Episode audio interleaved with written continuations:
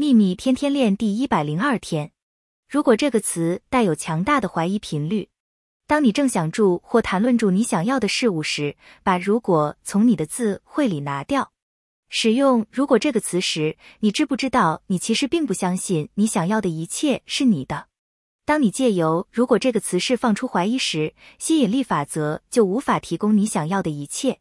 在想住或谈论你想要的事物时，只能用“当”这个字。当这件事发生时，当我做这件事时，当我在那里时，当这个到来时，当我拥有那个时。当当当，愿喜悦与你同在。朗达·拜恩。